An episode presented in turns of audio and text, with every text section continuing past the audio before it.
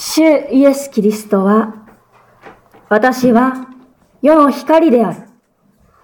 私に従う者は暗闇の中を歩かず、命の光を持つ。このように言われました。主がお語りになったその相手は、ファリサイ派と呼ばれる人々でした。信仰的にとても熱心な人たちでありました。けれども、このファリサイ派の人々の熱心さは、主イエスを食い尽くし、死に追いやろうとするほどの熱心さでした。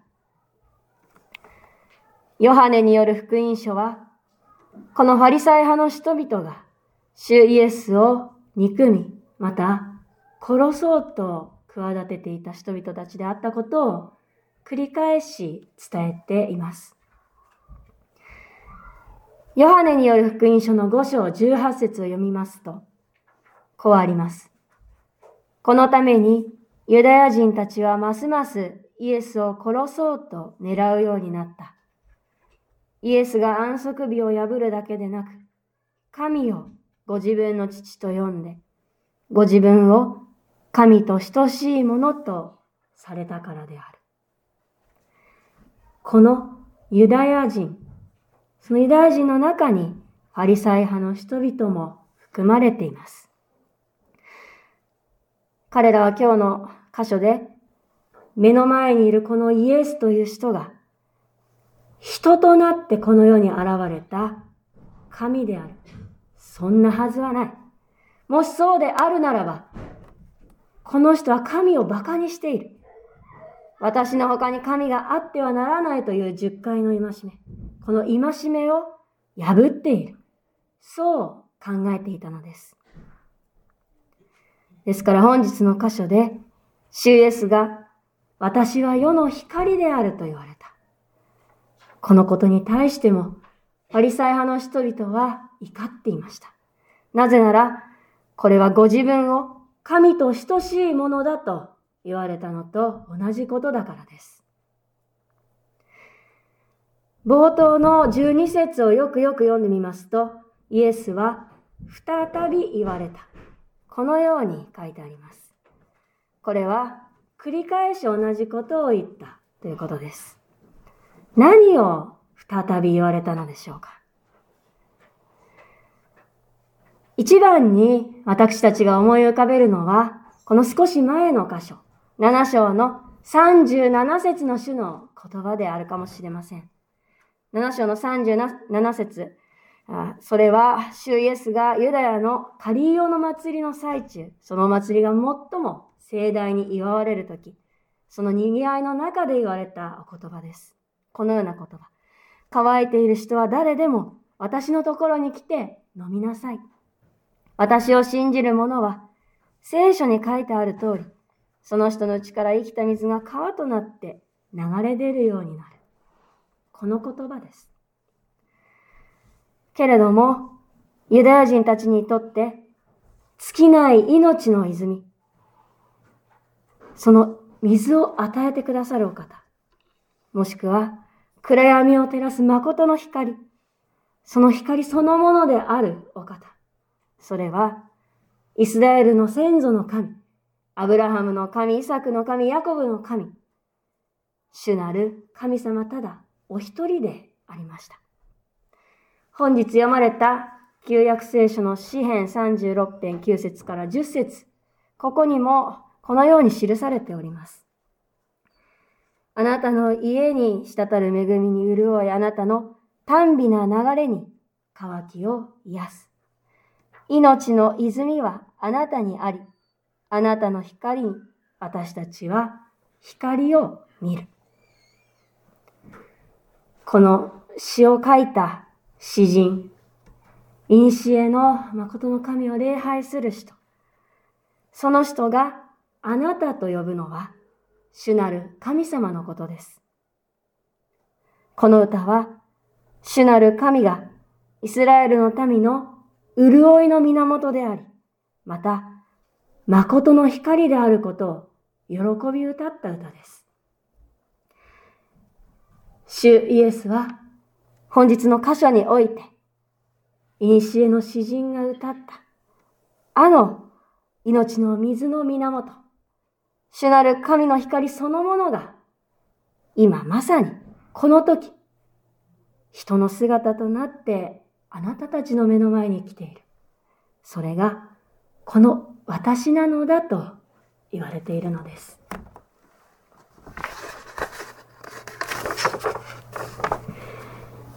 主イエスが繰り返すこのような言葉、私は神に等しいものである、あると。そのように言う言動に、ファリサイ派の人々は、それならその証拠を出しなさい。今日の箇所で、そういうふうに迫ります。彼らは、私は世の光である。この主イエスの言葉を受け入れませんでした。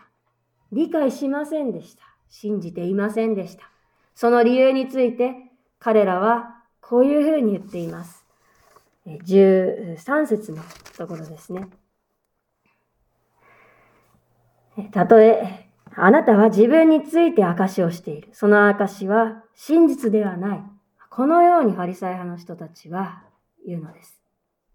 それは、主イエスが自分で言っているからだ。簡単に言うならば、私は世の光であると自称しているだけだ。そういうふうに言うわけです。それでは信用できない。この証しするという言葉は、当時の裁判で使われていた専門用語です。今も一緒かもしれません。現代の私たちにとっても裁判で自称、私はこうですと自分だけが言っているというのは通用しないことであるかもしれません。誰かそのことを他に証言してくれる人がいて初めてその言葉は信頼に値する言葉となる。これがファリサイ派の人たちの言い分でした。それに対して主イエスはこう答えになりました。14節たとえ私が自分について証をするとしても、その証は真実である。自分がどこから来たのか、そしてどこへ行くのか、私は知っているからだ。この証は真実なのだ。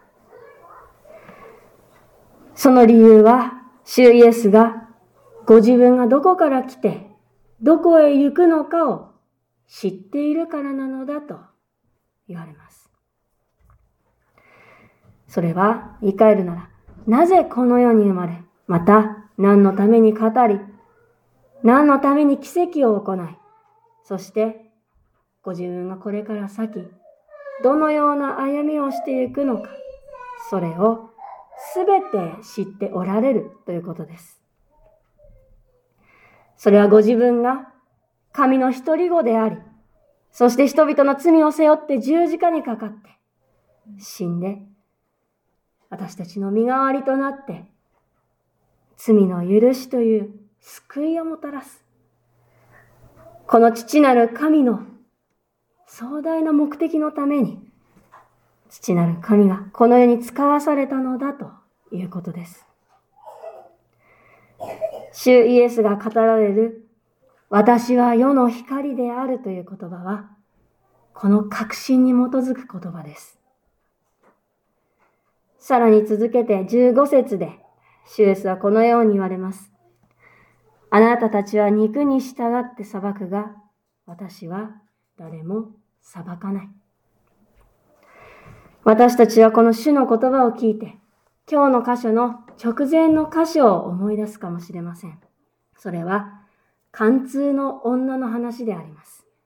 主イエスは、貫通の罪を犯した女に、私もあなたを罪に定めないと言われました。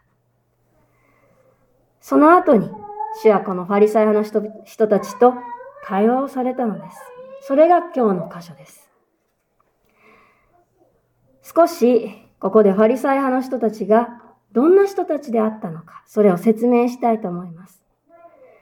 まず、ファリサイ派とは、ユダヤ教のいくつかある派の、その中の一つの派でした。ファリサイ派このファリサイというのは、分離する者たちという意味があります。立法を守る自分たち、そして守らない他の人たちを分ける、そういう意味です。つまり、ファリサイ派の人たちというのは立法を忠実に行う。そのような生き方を大事にした人々でありました。15節で、主イエスはそのような彼らの生き方を、あなたたちは肉に従って裁く。このようにある意味批判するわけです。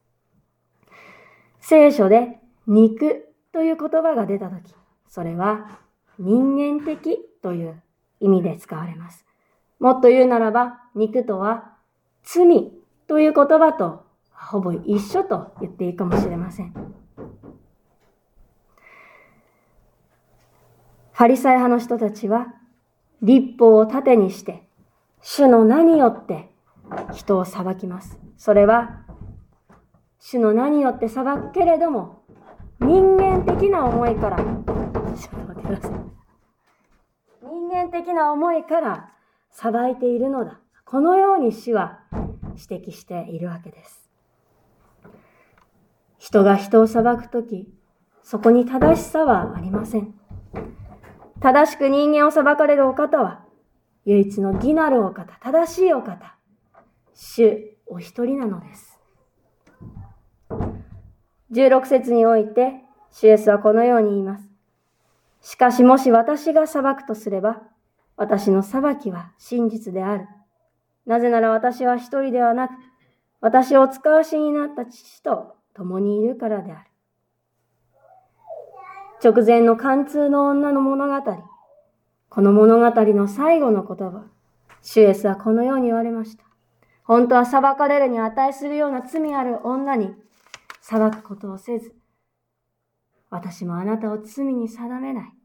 つまり、罪を許されたわけです。この貫通の女の物語が指し示すのは、主イエスは罪を裁くためではなく、許すためにやってこられたお方であるということです。それが一番に示されるのは、主の十字架の出来事でありましょう。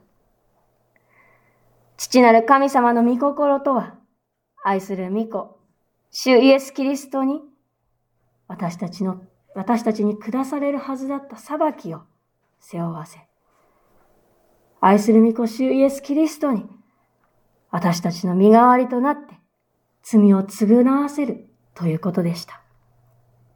だから、主イエス・キリストは、罪のゆえに、暗闇に覆われてしまっている。この世に、救いの光をもたらすため、父なる神が使わした光そのものであるのです。シェースは続けて、主イエスこそ世の光であるということが、パリサイ派が最も大事にしている聖書。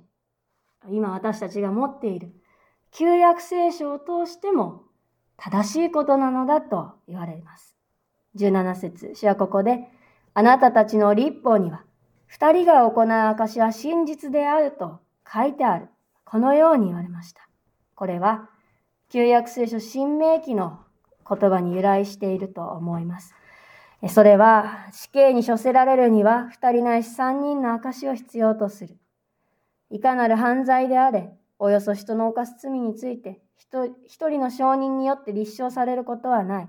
二人、ないし三人の証言によ証人の証言によってそのことは立証される。まあ、こういうふうに立法に示されていることに由来してシュースは言っているわけです。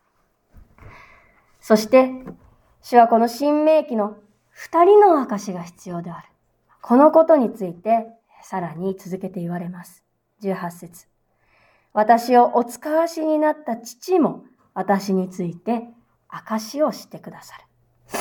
つまり、主イエスが世の光であるということは、父なる神様もそのことを証ししておられるのだと言われるのです。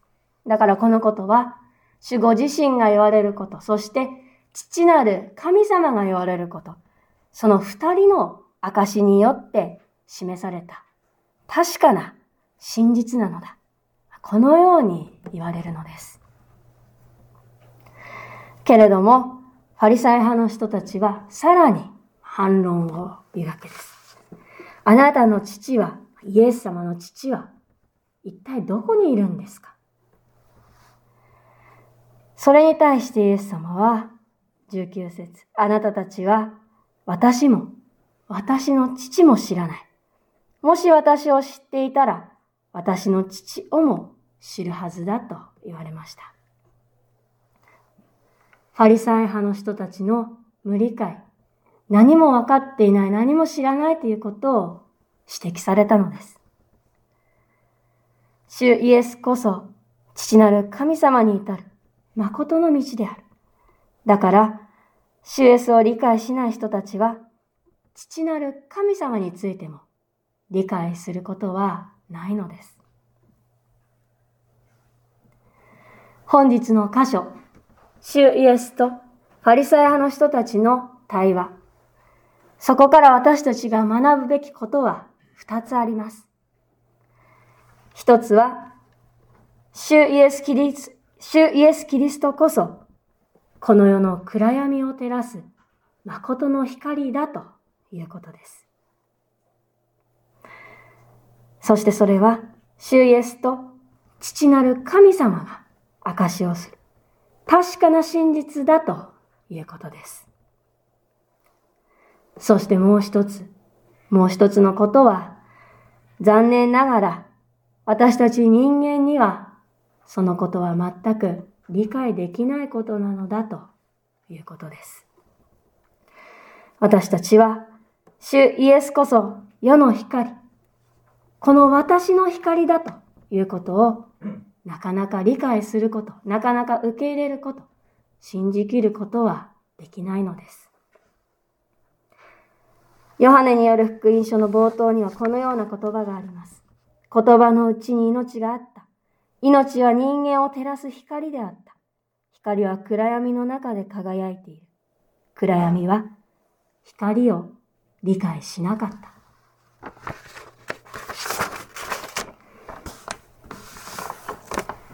ヨハネによる福音書は、その初めから光と闇、この言葉を使って、主イエスと私たち人間を説明しています。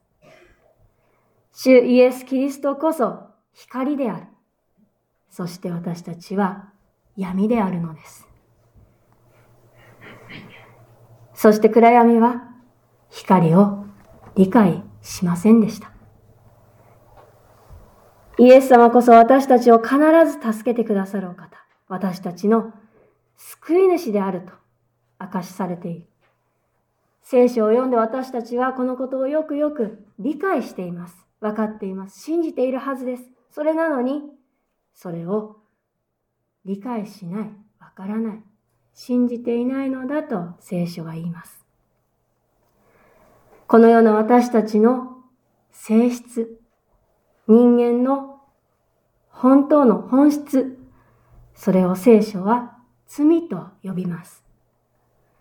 聖書は人が誰でも例外なく罪人であると言います。神様よりも自分を大事にしてしまう。そのような性質です。私たちの人生というのは、私たちの命というのは、一体誰のものなのでしょう？自分のものでしょうか？それとも神様のものでしょうか？私たちはこのヨハネによる福音書を続けて読んでいく中で、このような人間の罪が主イエス・キリストを十字架にかけたのだということを知りました。神様中心の生き方、その反対は自分中心の生き方です。私たちは信じますと、そう告白したその口で、すぐに他の人を裁いたり、あれが欲しい、これが欲しい、そのように言ったりします。すぐに神様を忘れてしまうのです。主なる神様を無視してしまうのです。無視をするということは、その存在をないものにするということです。存在を殺すということです。主イエス・キリストを2000年前に十字架にかけた人々、ファリサイ派の人々、ユダヤ人、そこにいたすべての人たち、主イエスを全く信じなかった人たち、その人たちと私たちとは無関係ではないのです。私たちが歩んでいるのは闇の世だ。そのように聖書は言います。闇の世とはどんな世でしょうか確かにこの世の中を見渡すと暗いニュースをたくさん耳にします。また私たちの人生を見ましても決して明るいことだけとは限りません。生きていると辛いことや苦しいことにもぶつかります。自分のこと、家族のこと、仕事のこと、お金のこと。生きていると悩みは尽きないものです。時には自分の力でどうすることもできないことだってあります。そう考えると確かに私たち人間の歩みとは聖書が言う通り闇の中を歩む歩みであると言えるかもしれません。辛い時、悲しい時、苦しい時、皆さんは一体誰に助けを求めますか？もうダメかもしれません。私は辛いんです。一人ぼっちなんです。こんな心の内を一体どこに打ち明けますか？今朝私たちに与えられた御言葉は、自分が、この私が、どうしようもない闇の中を歩んでいる。そのように感じるとき、そんなときは、イエス様に助けを求めたらいいんだと教えてくれています。主イエス・キリストは、私は世の光である。私に従う者は暗闇の中を歩まず、命の光を持つ、そのように語られています。イエス様に従って歩む歩みは、光の中を歩む歩みなんだ。もうそこに闇はないんだ。イエス様は私たちの人生の道しるべなんだ。そのように今日の御言葉を私たちに教えてくれているのです。本日の御言葉の最後には、こういうような言葉があります。イエスは神殿の境内で教えておられたとき、宝物殿の近くでこれらのことを話された。宝物殿の近くで、シエスが私は世の光であるとお語りになった。こういうふうに伝える、伝えています。宝物殿、一体どんな場所なのか、ちょっと調べてみました。古い訳では、再銭箱というふうに訳されていました。お金を入れる、あの再銭箱ですね。当時のエルサレム神殿には、12の再銭箱が並べられており、宮詣でに来た人たちがお金を入れていったそうです。この時はカリオの祭りでしたから、多くの人が全土から集まってきて、そしてお金をこの宝物殿、再銭箱に入れていっていた。そのような箱というのは、まあ、再銭箱というと箱のようなものを思い浮かべますけれども、調べますと、ラッパの形をしていたそうです。こう広がっているラッパ。そこにお金を入れると、どうなるでしょうチャリーンという音が大きく響くんですね。それは当時の人々の信仰が、いかに虚しいものであったか、それを象徴しているように私は思います。大きな音信じていますよと鳴り響かせていたのです。人々は私は救われているのだという確証を得るために、立法を守ることに一生懸命でした。お金の鳴り、大きく鳴り響く音を聞いて、神様に祈って満足していたかもしれません。けれども、イエス様が言うこと、それは聖書が言っていること、それは、そんなことを知っていても、いつまで経っても闇の世は続くということです。当時のユダヤ人たちの信仰は、主イエスが教えてくださる本当の信仰とは全く違うものです。けれども主は、その人々の虚しさの中、信じている、と言っているだけ、そのただ中である、その象徴である、再銭箱のところに立っていてくださるんです。そして、私の、私は世の光だと語り続けていてくださるのです。人々が的外れの信仰に生きている。そのような闇のただ中に、主イエス・キリストは来てくださった。じゃらんじゃらんと、お金を投げ入れ、投げ入れる音が響く中で、私は世の光である。私のところに来なさいと、招いておられるのです。主イエスは、私に従う者は暗闇の中を歩かず、命の光を持つと言いました。これは、主イエスからファリサイ派の人たちに対して語られた言葉である。それと同時に、ここにいる私たちに対しても語られている言葉です。それは、招きの言葉です。暗闇に支配されていく、道がわからずに迷っている、もがいている、そんな私たちに、罪の支配から抜け出せずに、どうしようもない。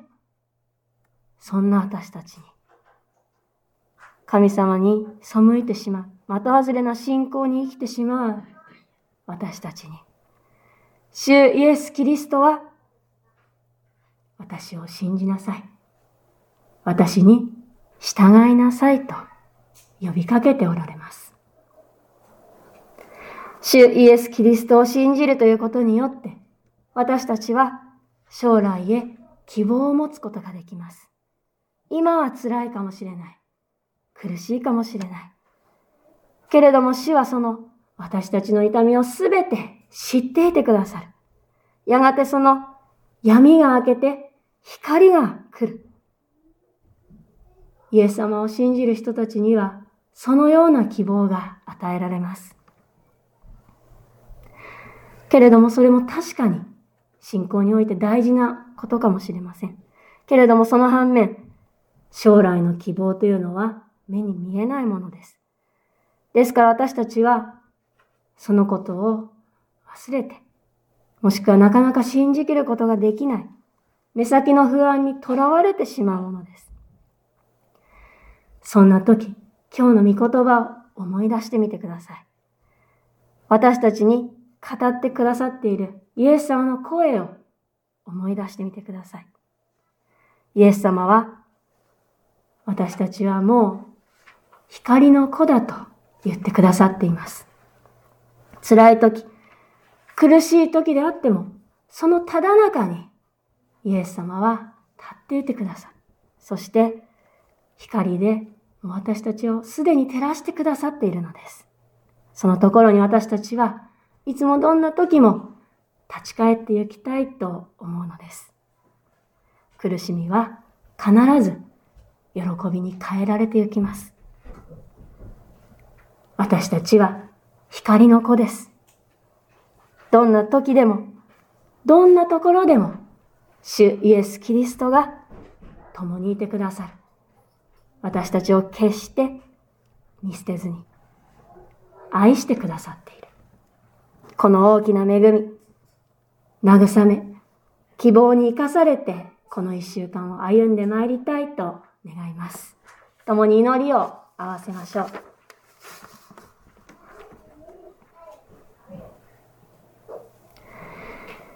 天の父なる神様、あなたの皆をあがめ、賛美いたします。新しい御言葉、慰めと希望に満ちた御言葉を今朝いただいたこと、心から感謝申し上げます。主イエス・キリストは私たちの命の源であって、また誠の光であるということが今日改めて示されました。この暗闇で覆われたように、闇で支配された私たちに、主イエスはそのところにやってきてくださり、いつもどんな時も、この私を信じなさいと言ってくださっている。このことを知りました。けれども私たちは弱いものです。その招きに従わず、自分中心に生きてしまうものです。主よどうか私たちを憐れんでください。弱い信仰を増し加えて、精霊のお導きによって、イエス様を心から信頼して歩んでいくことができるようにしてください。今この時、辛さ、痛みを抱えている方がいましたら、この主の招きの声がその方の心に届いていきますように。このお祈りを主イエス・キリストの皆によって見舞いにお捧げいたします。アーメン